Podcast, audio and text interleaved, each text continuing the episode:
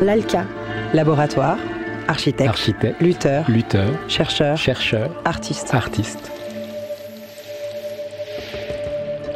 Les récits de ville sont une tentative de troquer les lignes trop droites de la ville contre un regard, un vécu, une histoire. D'entendre les voix bien souvent empêchées des laissés pour compte de l'histoire se faisant, de comprendre les habitudes de l'habité précaire et de faire advenir les hospitalités urbaines. L'ALCA, en quête de ces hospitalités, pose ses micros dans des lieux qui disent autant le répit dont on a besoin que l'inconfort de la ville. Aujourd'hui, nous donnons la parole à Lassine, rencontrée en mars 2023 au restaurant social du CCAS de Lyon. Arrivé en France à Paris, où il a fait sa demande d'asile, il a été transféré à Lyon, puis dans un centre d'accueil de demandeurs d'asile à Villars-les-Dombes. Après 18 mois d'attente, sa demande est rejetée et il se retrouve maintenant à la rue. Je m'appelle Lassine, ça me fait 33 ans aujourd'hui. Je suis arrivé en France en 2021. Oui, J'ai même filmé la, première fois que j'ai vu la neige. Je peux dire que je suis pas un sans-papier parce que je suis protégé en Italie. Donc j'ai quelque chose qui prouve mon identification en fait. Une petite protection humanitaire. Donc quelqu'un qui n'a rien de tout ça là, mais je peux pas me comparer à eux. Les moutons se promènent ensemble mais n'ont pas le même prix. Ça fait 5-6 mois j'étais à Grand Métropole. Je me suis déposé les, bagages, j'ai commencé à monter une tente et tout. euh, parce que s'installer avec des mecs, faire semblant qu'ils sont bien, ils sont honnêtes, ils ne font pas de bêtises, mais après, euh, un bout de certaines tentes, ils vont te montrer les vraies couleurs. Ils vont commencer à faire des choses euh, que tu ne peux pas les supporter. C'est les gens qui voient trop. Imagine quelqu'un qui pique tes draps. Mais qu'est-ce que tu fous là-bas encore? Non, Je me suis déplacé à la mairie du 3e arrondissement. Tu continues, il y a deux immeubles grands à côté des Alpes. Du coup, j'ai monté mon tente en bas. Après 4, 5 jours, euh, les gens qui travaillent là-bas, ils ont venu me dire Ah, monsieur, attention, il y a des gens qui travaillent à la mairie qui sont venus visiter ta tente. Et ils avaient l'impression que de, prendre ton tente pour aller jeter à la poubelle. On a dit que non, laisse tomber, s'il vient, on va le mettre au courant, il va prendre ses affaires. Donc, euh, faites attention. Soit tu changes de place, soit tu abandonnes ton tente, ils vont le prendre. J'ai dit ok, parce que j'ai toutes mes affaires qui sont dedans, donc je vais le prendre. Je me suis encore redéplacé pour la deuxième fois. Là, du coup, jusqu'à la 6e arrondissement. C'est à côté de l'église, en fait, les trois tentes.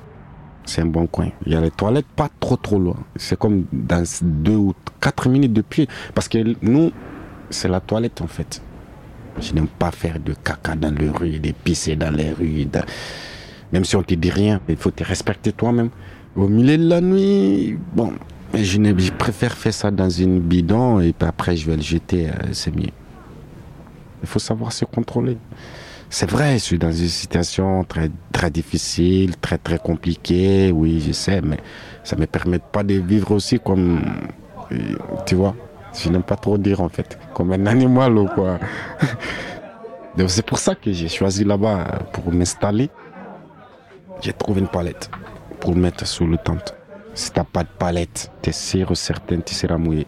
Parce que la pluie, ça rentre, même si c'est deux minutes, tu auras l'eau. euh, parce que en bas des tentes, c'est pas fermé comme un béton, soi-disant métallique, non. C'est plastique en fait. J'ai pas de grand chose dans mon tente, rien de spécial. Hein. Que des habits sales, que des habits propres. J'ai pas d'argent, j'ai pas de téléphone, j'ai rien. J'ai pas de matelas, seulement des draps, des sacs de couchage. Parce qu'il y a des gens, ils font semblant comme s'ils ont venu vous, vous dépanner en fait. Parce qu'une fois, ils ont ça, des bonjours ou des bonsoirs, personne les, les répond, ils vont ouvrir. Donc ils vont, ils vont rentrer, ils vont aller piquer. C'est pour ça que je ne vais pas être trop éloigné de ma tante en fait. Même après-midi, je dois aller encore. Je n'ai pas le choix.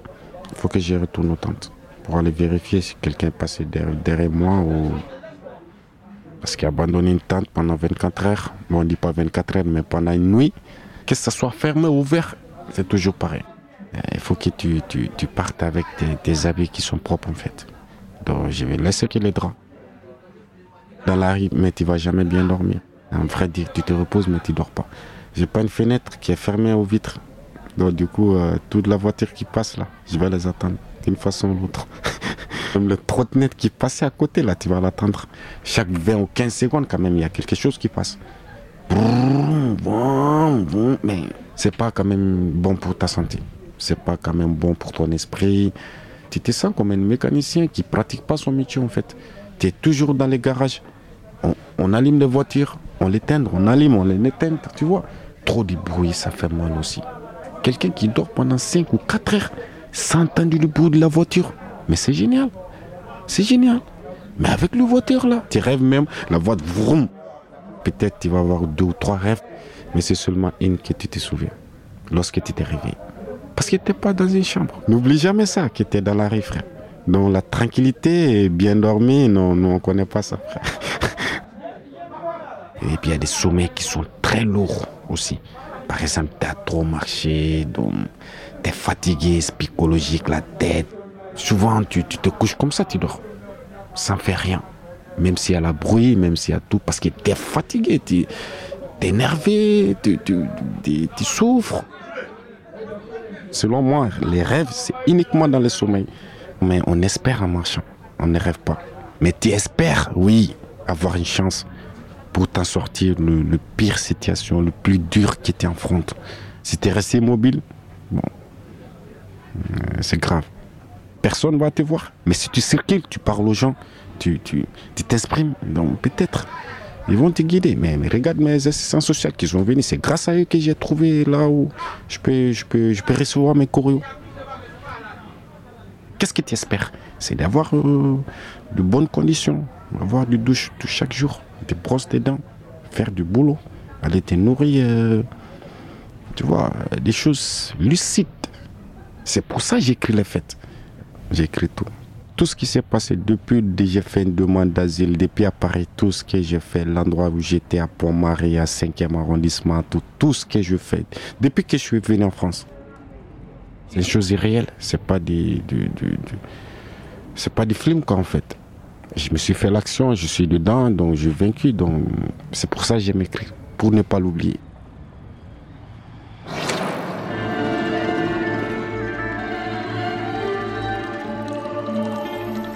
Retrouvez tous les sons sur l'alca.org.